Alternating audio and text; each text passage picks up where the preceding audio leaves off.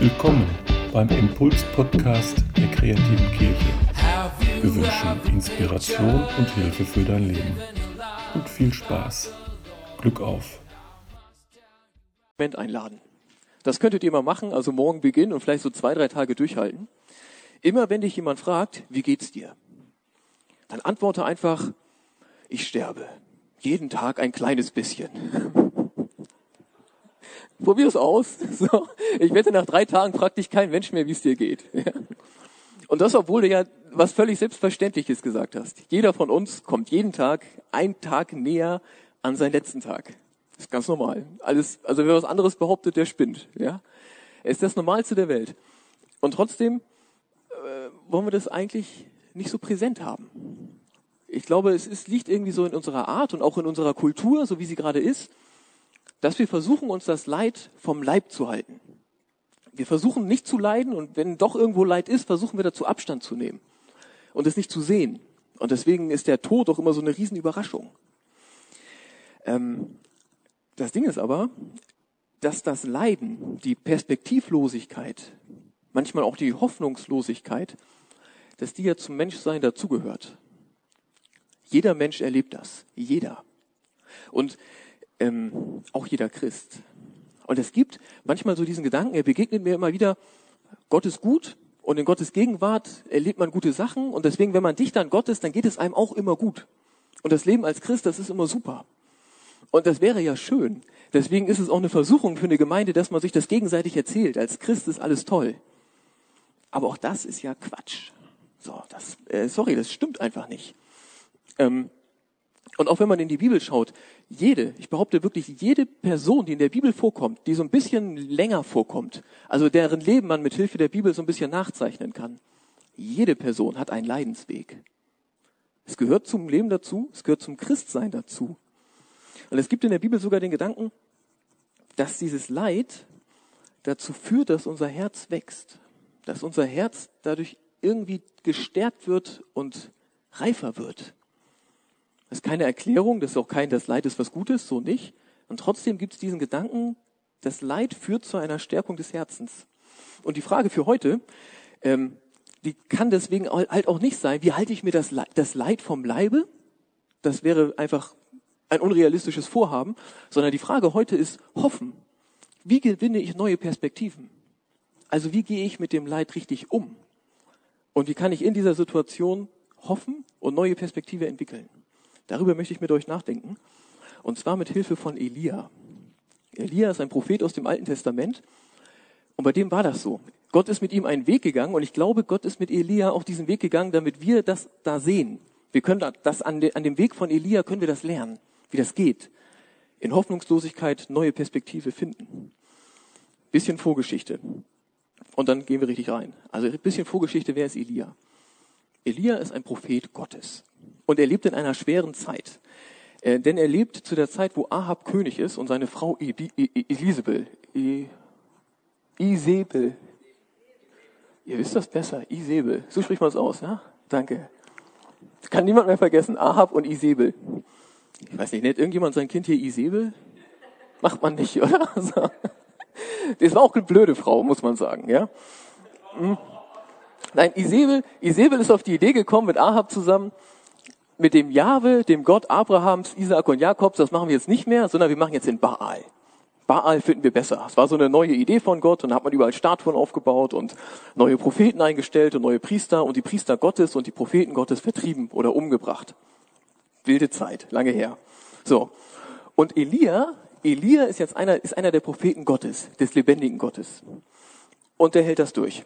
Und irgendwann hat Elia das Glück, dass er den Ahab äh, trifft und konfrontiert ihn mit dem, was gerade alles schief läuft. Und Elia sagt zu Ahab, also zu dem König, pass mal auf, dass das nicht regnet hier im Land, das liegt daran, dass ihr ähm, dass ihr Gott missachtet. Diese ganze Baals Anbetungskiste, das findet Gott blöd und deshalb lässt das nicht regnen. Und Elia ist wirklich mutig. Er sagt, ich kann es sogar beweisen. Wir machen jetzt einen kleinen Wettkampf. Baal gegen Jahwe. Und Ahab, der König, lässt sich darauf ein. Das heißt, es werden alle Baals Priester geholt und Elia ist da. Und beide Gruppen, bauen ein Opfer auf. Ein Opfer für ihren Gott. Das eine für Baal, das andere für Jahwe. Und dann ist die Frage, welcher Gott kann das denn jetzt anzünden? Für sich selber. So, und die Baalspriester, die machen ihre Riten und die schneiden sich gegenseitig auf und so, nichts passiert. Dann kommt Elia, blickt zum Himmel und sagt, Herr, jetzt brauche ich wirklich deine Hilfe. Ja? Ich habe den Mund unendlich voll genommen, jetzt bitte rette mich. Und Gott tut das. Vorher hat äh, Elia das nochmal nass machen lassen, das Opfer, ja, aber es brennt trotzdem. Riesensieg, so, und Elia reagiert dann auch ein bisschen über. Er denkt, jetzt ist er so euphorisiert, dann, ja, dann schlägt er vor, wir könnten die ganzen Baalspriester jetzt auch umbringen und so. Wie gesagt, sind raue Zeiten, ist lange her, mindestens 3000 Jahre. Aber was jetzt passiert, jetzt kommen wir auf unser Thema. Jetzt kriegt Elia einen fiesen Brief. Und in dem steht drin, der ist von Isabel, Elia, ich finde dich doof. Und ich bringe dich um. Und dieser Brief, der zerschmettert Elia. Elia verliert alle Hoffnung, alle Perspektive. Und wichtig, also der Brief, ähm, das ist eigentlich nur eine blöde E-Mail. Ne? Das ist eigentlich nicht viel. Also es geht Elia, er hat viel mehr Erfolg als in den letzten Monaten. Elia ist eigentlich auf dem Hochpunkt seiner Karriere, wenn man so möchte. Also er ist Prophet Gottes und dieser Gott hat ihn ja, hat ja gezeigt, dass er wirklich Gott ist. Und trotzdem zerschmettert ihn dieser Brief. Er legt sich hin unter einfach Holder und weint und sagt, es ist genug. Nun nimm du her meine Seele. Es ist genug. Nun nimm du her meine Seele. Elia will nicht mehr leben. Alles ist weg. Aller Lebensmut ist weg. Nur noch Traurigkeit, nur noch Dunkelheit, nur noch dieses für nichts mehr Kraft haben. Und das finde ich erstmal wichtig, ne? Perspektivlosigkeit, das Leid, das kommt manchmal durch äußere Anlässe, weil jemand stirbt oder weil Krankheit da ist oder so. Manchmal kommt das aber auch einfach so. Gerade nach so einer Zeit der großen Anstrengung kann das einfach kommen. Kann es jeden Menschen treffen, dass er Dunkelheit spürt, Perspektivlosigkeit spürt das Gefühl hat, so nimm denn her meine Seele, es taugt doch alles nichts mehr. Perspektivlosigkeit kommt einfach. Und jetzt beginnt es. Jetzt beginnt dieser Weg mit Elia. Magst du uns mal die erste Folie zeigen? Das ist Elia. Elia ist perspektivlos und Gott geht mit ihm einen Weg zu neuer Hoffnung, zu neuer Perspektive. Und das tut er, indem er ihm einen Engel sendet. Und der Engel, der sieht Elia da liegen, tritt ihm so gegen den Fuß und sagt, Elia, iss und trink. Da steht dann ein Brot und ein Krug Wasser und Elia soll essen und trinken. Und das ist das Erste. Und das finde ich wichtig, ne? Der allmächtige Gott schickt einen Engel, um Elia zu sagen, iss und trink. Still deine Grundbedürfnisse. Das heißt, das ist nicht banal. Wenn es dir schlecht geht, achte auf deine Grundbedürfnisse. Isst du genug? Trinkst du genug? Schläfst du genug? Isst du zu viel? Trinkst du zu viel? Schläfst du zu viel? Musst du mal zum Zahnarzt? Was auch immer. Ich finde es wichtig, das ist nicht banal. Ne? Der allmächtige Gott, diesen geliebten Propheten, sagt ihm, iss und trink. Weil es wichtig ist. Grundbedürfnisse sind wichtig. Und die sind wichtiger erster Schritt heraus aus dieser Dunkelheit hinein in neue Perspektive. Aber dabei bleibt es natürlich nicht. Elia isst und trinkt, legt sich wieder hin. Der Engel lässt ihn kurz schlafen, tritt dann wieder gegen den Schuh. Elia, steh auf. Bleibe nicht hier liegen in deinem Bett, ja, und tu dir selber leid, sondern steh auf. Steh auf und lauf zum Horeb. Und zwar 40 Tage lang. 40 heißt in der Bibel immer sehr viel. Und 40. Ne? So, und Elia bekommt den Auftrag, zum Horeb zu laufen, zum Berg Gottes, 40 Tage lang.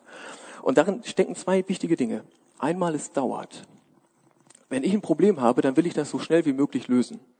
Und ich setze mich hin, ich versuche das zu analysieren, To-Dos abzuleiten, die in meinen Kalender einzutragen und dann ist alles wieder gut. So, so will ich meine Probleme lösen. So geht es aber nicht immer. Gerade wenn die Seele Dunkelheit hat, wenn dieses, so nimm denn her meine Seele, es taugt alles nichts mehr, dann reicht das nicht. Dann braucht es Zeit, 40 Tage. Und es braucht Bewegung.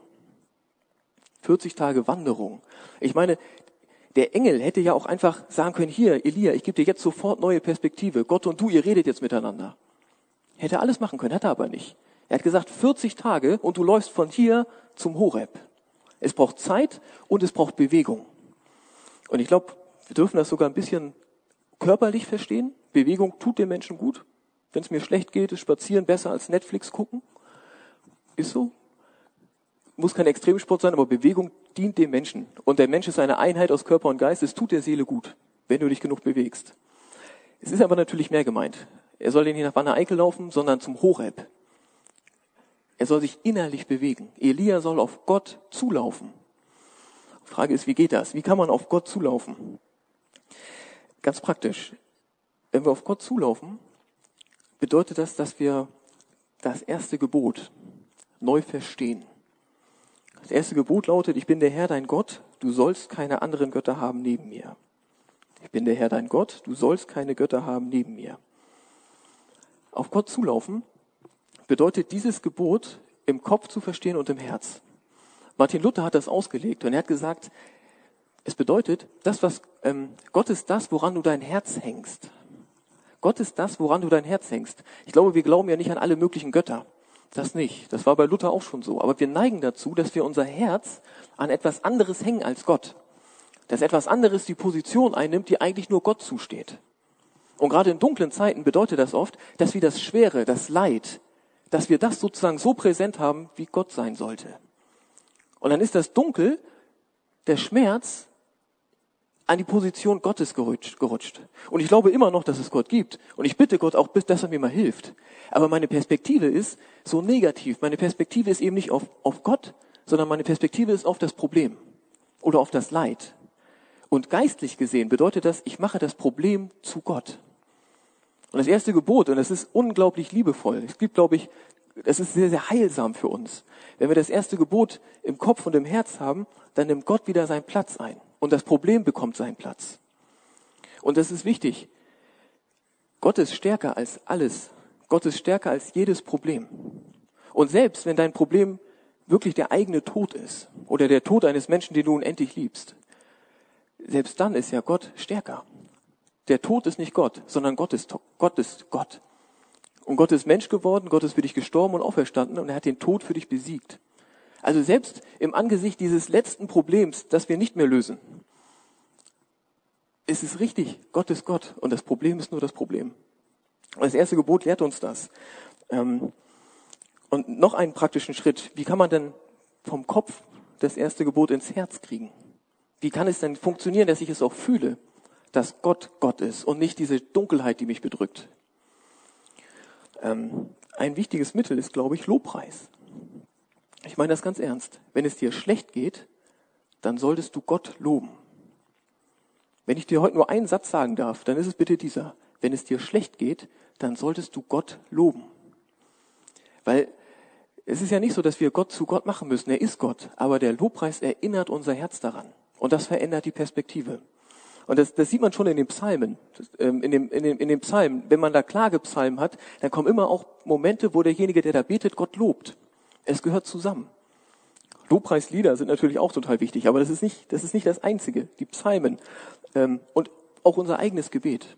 Ich glaube, es ist sehr heilsam, Gott das Leid zu nennen, klar, und dann Gott zu loben. Ihm erst zu sagen, was alles schlecht ist, ich fühle mich total schlimm, und ihm dann zu sagen, ich danke dir, dass du mein Gott bist dass du für mich gekommen bist, dass Jesus alles für mich getan hat, dass du stärker bist als mein Leid und dass ich in dir aufgehoben bin. Ich danke dir, dass ich dein Kind bin. Das verändert die Perspektive. Gott braucht das vielleicht nicht unbedingt, aber wir brauchen das. So kommt das erste, das erste Gebot ins Herz. So wird Gott wieder Gott und das Leid bekommt seinen Platz. Es verändert alles, behaupte ich. Elia 40 Tage, ne? Es dauert. 40 Tage ist Elia unterwegs. Und jetzt kommt Elia angelaufen an dem Horeb, an diesem Berg Gottes und soll Gott begegnen. Und dann, er sitzt in der Höhle, kommt ein großer Sturm. Ein Riesensturm. Und vielleicht wünschst du dir deine Gottesbegegnung genauso.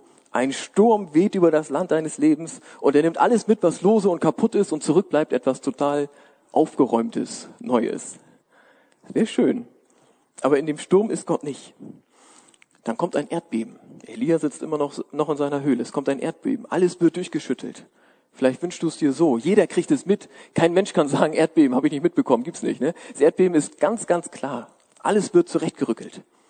Aber in dem Erdbeben ist auch Gott nicht. Dann kommt ein Feuer. Vielleicht wünschst du es dir sogar manchmal so. Ein Feuer, das alles verbrennt, das dich bedroht. Die Situation, die Menschen, wer auch immer dir Leid zufügt. Alles verbrennt. In diesem Feuer ist auch nicht Gott, sondern Gott kommt erst jetzt. In einem sanften Säuseln heißt es in dem Text. Und dann kam ein sanftes Säuseln und in diesem Säuseln ist Gott. Er, er spricht ihn an und er gibt ihm eine neue Perspektive. Für Elia heißt das, dass er sein Prophetenamt aufgeben darf und er ein, anderen, ein anderer berufen wird und so. Was es für dich ist, weiß ich nicht. Und ich weiß auch nicht, wie das passiert mit dieser Begegnung, dass Gott dich anspricht. Im Gottesdienst, in deiner stillen Zeit, im Traum, beim Autofahren, irgendwie. Aber es passiert. Es passiert. Es dauert, aber es passiert. Das, wenn wir das Leid zu Gott tragen, kommt irgendwann der Moment, wo er die Perspektive verändert. Ähm, und auch wo sich unser Herz verändert. Wo unser Herz dieses Wachstum erlebt.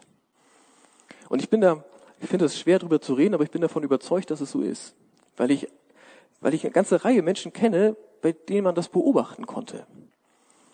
Ähm, am krassesten für mich meine Tante Christa. Ich glaube, ich habe im Worship Café schon einmal von ihr erzählt. Die hat genau das gleiche erlebt wie Elia. Obwohl sie keine Prophetin war, nicht mal eine Christin, sondern eigentlich ganz, ganz anders. Ich habe Christa immer gemocht, weil Christa bei uns in der Familie immer die lauteste war, mit dem größten Aggressionspotenzial. So. Wenn Christa da war, war ich nicht das Bad Kid. Ja, es war klar, Christa macht mehr Streit als Daniel. Ähm, so, das ist Christa. Ähm, und sie hatte, hat äh, gearbeitet und ihr Mann hat gearbeitet und die beiden hatten sich überlegt, wenn Jürgen, ihr Mann, in Pension geht, dann bereisen wir die Welt. Dann haben wir richtig Geld und das haben wir auf den Kopf. Es ist anders gekommen. In dem Moment, wo Jürgen äh, in Rente ging, wurde er krank. Er bekam Dem also Demenz. So. Es ist nicht die schönste Art, aus dem Leben zu gehen. Er ist dement geworden. Das heißt, Christa hat das Geld nicht ausgegeben, um von Land zu Land zu reisen, sondern von Arzt zu Arzt und von Pflegeheim zu Pflegeheim. Und es hat gedauert. Es, in dieser schweren Zeit hat sie, natürlich hat sie sich die Frage gestellt, wie kann Gott das zulassen? Aber es hat sie nicht weitergebracht. So. Das heißt, sie hat gedacht, ja gut, dann suche ich jetzt seine Nähe.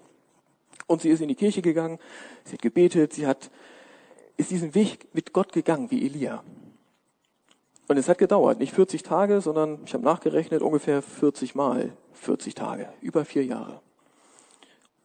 Und es hat sie verändert. Ich kann es euch nicht detaillierter sagen. Sie ist sanftmütiger geworden, so viel großherziger, vergebungsbereiter. Sie ist ein anderer Mensch. Also dieser Gedanke in der Bibel, dass das Leid zu Wachstum im Herz führt, an ihr habe ich es gesehen. So. Und sie konnte das. Ähm, sie konnte diesen Weg gehen, den Elia gegangen ist, weil Jesus ja zwischendurch auch schon da war. Und Jesus hat viel für uns getan. Jesus hat auch für uns diesen Elia-Weg geöffnet. Ähm, ich möchte euch das mal vorlesen, was Jesus dazu sagt, zu Perspektivlosigkeit und so weiter. Jesus spricht, Kommt her zu mir alle, die ihr mühselig und beladen seid, ich will euch erquicken. Da steckt das drin, was, was von Elia, äh, was Elia gemacht hat. Ja? Elia läuft zum Horeb und Jesus sagt, kommt ihr, lauft zu mir, kommt her zu mir alle, alle, die ihr mühselig und beladen seid. Beweg dich auf ihn zu, wenn du perspektivlos bist. Ich will euch erquicken. Ich will es gut mit euch machen. Nehmt auf euch mein Joch und lernt von mir. Ein Joch ist etwas, das man einem Ochsen eigentlich auf die Schultern legt und damit zieht er einen Wagen. Ich habe überlegt, was liegt auf Jesu Schultern? Dieses Joch. Auf Jesu Schultern liegt das Leid der Welt. Jesaja nennt ihn den Mann der Schmerzen.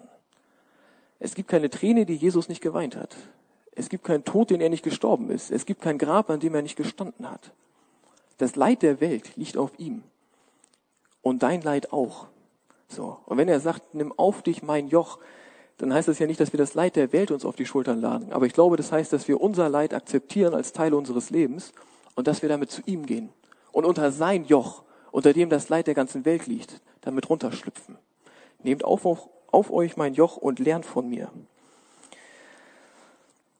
Denn ich bin sanftmütig und von Herzen demütig. Das ist die einzige Stelle in der Bibel, wo Jesus sagt, wie er ist. Sanftmütig und von Herzen demütig. Und hier haben wir es, ne? Lernt von mir. Und das Herz. Hier ist genau dieser Gedanke. Das Herz wächst im Leid. Das Herz wird sanftmütig und demütig. Jesus hat die Angewohnheit, dass er Menschen, die in seiner Nähe sind, dass er die nicht so lässt, wie sie sind, sondern dass er diese Menschen verändert. Er verändert ihre Herzen. Er lehrt sie Sanftmut und Demut. Und so werdet ihr Ruhe finden für eure Seelen. Bei ihm wird alles gut. Alles. Vieles wird hier in dieser Welt wieder gut. Nicht, dass wir, dass wir nicht mehr darunter leiden, aber dass wir damit leben können. Vieles können wir hier mit ihm verarbeiten. Und auch das, was uns aus dieser Welt rausbefördert, was unser Leben hier beendet, auch das bringt uns ja nicht ans Ende, sondern in die Ewigkeit zu ihm. Bei Jesus wird alles gut, vieles hier und alles, alles morgen. Denn mein Joch ist sanft und meine Last ist leicht. Ich weiß wirklich nicht, was er meint. Jesu Joch ist nicht sanft und seine Last ist nicht leicht. Er trägt das Leid der Welt. Aber vielleicht lesen wir es für uns. Mein Joch ist sanft und meine Last ist leicht. Ich glaube, ich kann, kann mit ihm das, das ertragen, was mir aufgeladen wird. Mit ihm und bei ihm kann ich das Leid tragen. Und mit ihm und bei ihm und durch ihn gibt es auch neue Perspektive. Amen.